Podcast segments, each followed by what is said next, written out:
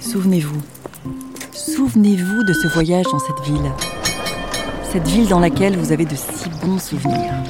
Vous rappelez-vous de ses couleurs, de sa lumière, de l'émotion qu'elle a suscitée, de vos sens qu'elle a éveillés Et oui, tout commence par les sens. Je m'appelle Olivia Cuir, fondatrice de Lyon Design et du Do Tank Urban Chrysalide.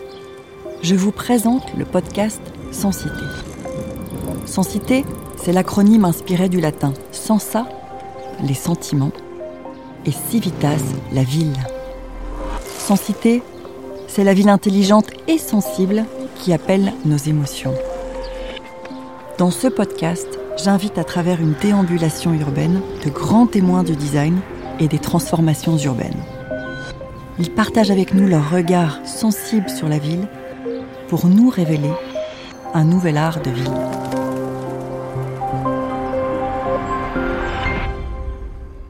Bonjour Thierry Roche. Bonjour Olivia. Merci d'être avec nous pour ce nouvel épisode du podcast Sans Cité. Dans le dernier épisode, on a eu, euh, grâce à toi, euh, la possibilité de découvrir euh, la confluence et en particulier la pointe de la confluence dans le futur champ urbain.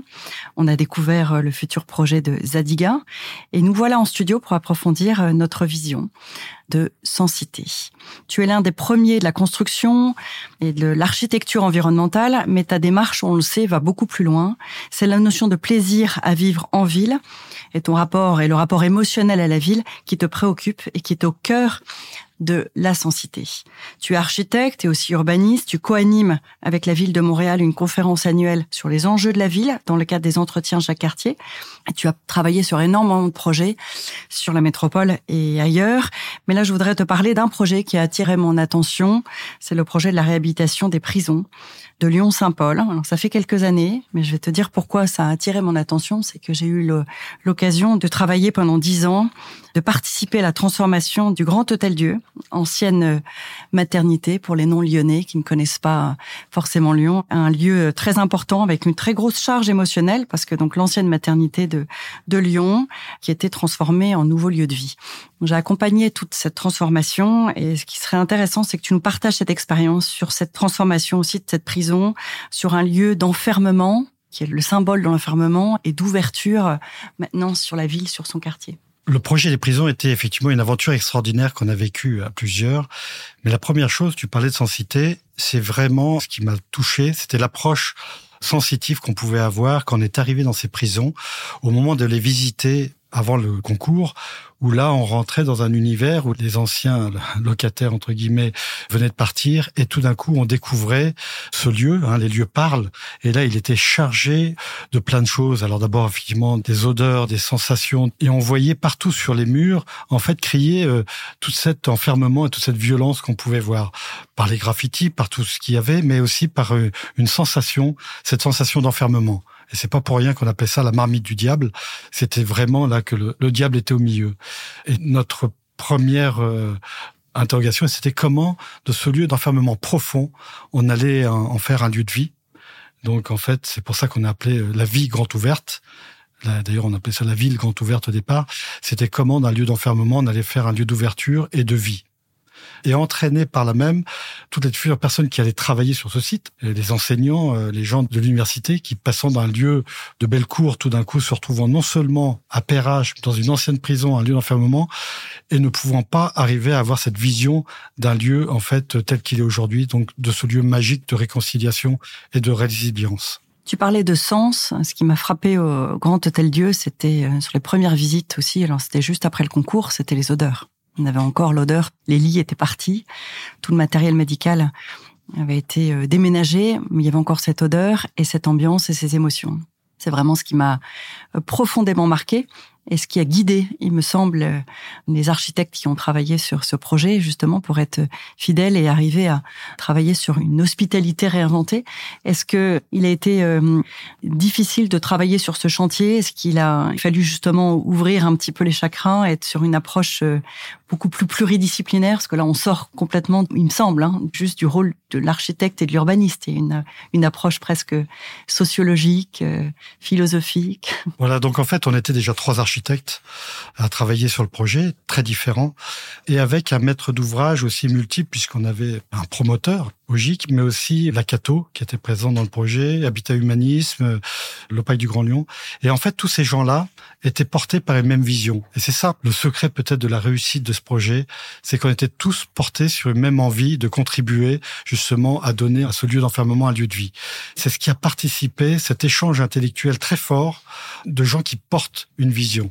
Et c'est ça qui nous a finalement porté qui a amené une chose extraordinaire à certains moments, qui a été finalement d'ouvrir les prisons au public avant le chantier, dans le cadre des bâtiments ouverts euh, donc euh, patrimoniaux. Et là, on a eu plus de 10 000 visites et ça s'appelait en fait le passage. Et l'idée, c'était d'organiser des visites par les futurs propriétaires, notamment des gens d'Akato, qui allaient faire visiter avec nous le lieu, avec des anciens prisonniers aussi, qui racontaient en fait toute leur histoire. Alors les petites histoires comme les grandes histoires, et finalement de faire ce passage d'un lieu d'enfermement justement à cette vie où tout le monde a envie d'autre chose et d'aller vers la vie. Parce qu'il fallait euh, effectivement faire le deuil aussi. Donc c'est tout un passage. Quand on parle de passage, il faut d'abord faire un deuil pour passer à une nouvelle vie oui, mais ouvert sur la ville et notamment au quartier.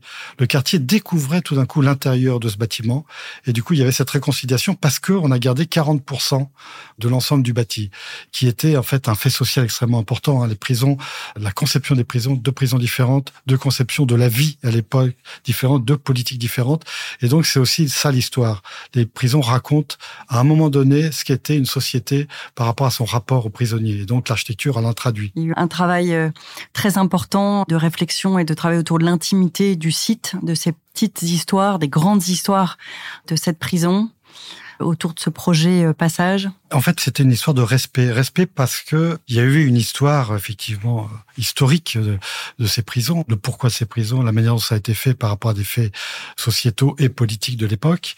Et aujourd'hui, il était question de, par ce respect, conserver le maximum, en fait, de bâtis existants, qui était une très belle facture, et d'aller plus loin. C'est-à-dire, c'est aussi le respect de ceux qui ont vécu dedans, les prisonniers. On a travaillé avec Bernard Bols, qui était quelqu'un qui s'occupe beaucoup des prisonniers, des prisons, pour avoir, en fait, une approche pas uniquement d'architectes et d'urbanistes qui bâtissent, mais de chef d'orchestre d'une aventure qu'on allait poursuivre pour donner en fait une lisibilité dans l'avenir, dans un quartier et euh, d'un ancrage d'étudiants. On dit euh, fermer une prison, vous ouvrez une école, mais en fait c'était ça. Et c'est marrant parce que cette phrase était écrite d'ailleurs sur les murs euh, quand on a présenté le projet. On a vu cette écriture-là. On parle beaucoup de sensité. Ça t'évoque quoi, la sensité Alors c'est presque la sensualité. C'est comment en fait les lieux expriment sans forcément par la vue d'autres choses bien plus profondes.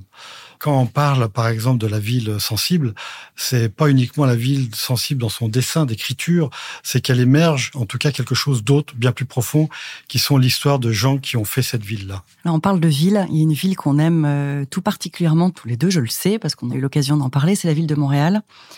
C'est une ville que tu aimes et que j'aime parce qu'on aime les gens qui y habitent, qui la construisent, qui la façonnent. Est-ce que c'est une ville sans cité pour toi? Alors Montréal est une vraie ville sans cité, mais pas forcément pour celui qui arrive au début pour la voir, pour la visiter comme ça, parce que c'est pas ce qu'on appelle une belle ville. C'est pas une ville bien dessinée. Voilà, elle traduit plein de contradictions de son histoire.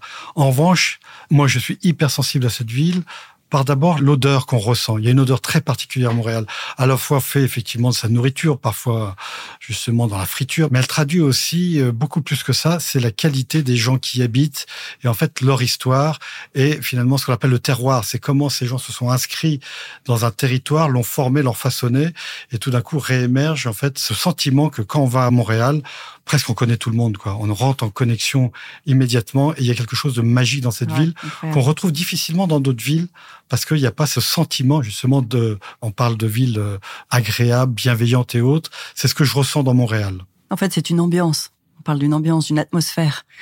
C'est une atmosphère. Bien, bien au-delà du bâti. Enfin, c'est tout ce qu'il y a autour, en fait. C'est tout ce qui nous connecte, justement. C'est toutes cette, euh, les sensations, euh, le sensoriel.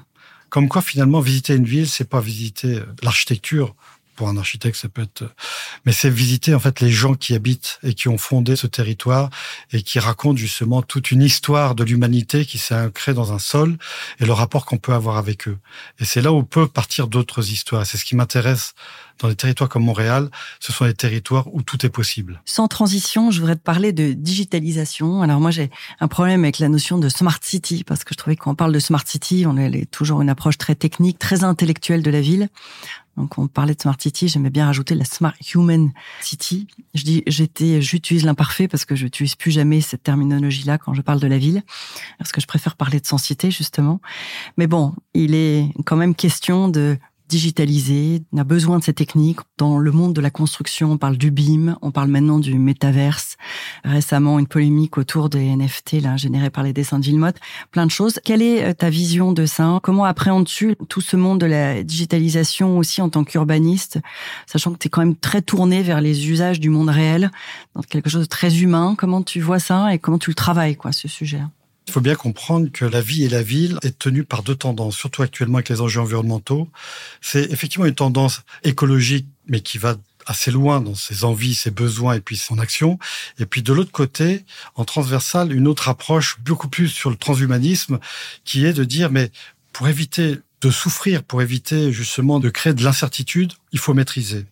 Et la maîtrise, elle vient beaucoup grâce à la technique du métaverse ou de toutes ces techniques qui permettent vraiment de contrôler et de contrôler. Alors les bâtiments, c'est toute la partie technique des bâtiments. Toutes les contraintes réglementaires, tout ça. Au mm. profit théoriquement d'une performance, mais qui en fait amène un contrôle total, voire mm. justement de toutes les données.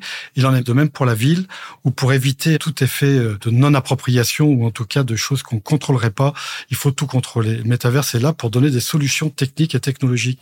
C'est une peur et une angoisse de ne pas maîtriser, et une peur de la mort, et de la vie d'ailleurs, c'est pour ça que quand, par exemple, euh, Google euh, propose à Toronto de remporter la capacité à créer un quartier euh, sur le bord des rives et dit à la ville, bah écoutez, moi je la conçois totalement avec le métaverse justement, avec une manière de concevoir d'une manière incroyable avec une gestion des données. Mais par contre, je demande d'avoir la gestion, donc la gouvernance qui va avec une fois qu'elle est livrée. Et c'est pour ça que Toronto a reculé, parce que tout d'un coup, il y avait cette notion, quand vous maîtrisez l'outil, la tendance est d'aller maîtriser en fait la gouvernance de l'outil. Et donc, ce risque est là. Donc, on est tendu entre deux opposés une opposée écologique qui peut, en fait, si vous n'êtes pas de la tribu, vous êtes exclu, donc qui peut être très communautarisée, et une autre qui, au contraire, qui se renferme aussi à force de maîtriser. Donc comment nous... Il y a un entre-deux voilà, dans cet entre-deux, dans cet espace, justement, cet interstice, on a amené une vision de la ville, ce que Ariel Mars-Boudji dit, la ville pas chiante. C'est que la ville qui est, avec tous ses défauts, parfois ses confrontations, mais quand il y a confrontation, il y a la vie, quand il y a communication, il y a la vie. Mais la communication, c'est aussi de se frotter. Et comment on est sans arrêt à essayer de la rechercher, de travailler dans ce sens-là. C'est tout à fait la définition de sensité entre un monde, effectivement, d'une ville très technique, très réglementée, et une vision euh, de la ville euh, je dirais presque bucolique, qui est amené aussi par une approche euh, écologique. Et effectivement, il y a un entre-deux. Et je pense que revenir aussi à, cette relation émotionnelle à la ville et d'acceptation aussi de toutes ces, tout ce que tu viens de dire, aussi tous ces faits, toutes ces contraintes, toute son histoire, fait qu'on peut certainement faire quelque chose de très chouette. Thierry, si tu euh, devais résumer la ville à une seule émotion, c'est pas simple, hein, une seule émotion, mais ça serait laquelle? Ah moi je dirais ça serait le goût, parce que derrière il y a quand même l'odeur et que chaque ville a une odeur et le goût parce qu'il y a le goût, le goût des autres et le goût de l'avenir. Oh, c'est chouette. Merci beaucoup. Euh, avant de nous quitter, c'est une petite tradition. On te laisse poser une question à nos auditeurs. C'est notre coutume. Les auditeurs répondront euh, après à cette question sur les réseaux. Quelle serait la question? La question que j'aurais à poser, en fait, c'est euh, dans ce monde en bouleversement, il faut choisir un peu son camp. Donc je demanderai à chacun euh, de savoir, euh, mais vraiment en conscience, est-ce que euh, il contribue à la solution ou est-ce qu'il entretient le problème? Merci pour cette question. Donc je vous laisse, nos chers auditeurs, la possibilité de répondre à ces questions, de partager vos réponses sur Instagram et LinkedIn. Et puis on vous retrouve bientôt pour un prochain épisode de Sans Cité.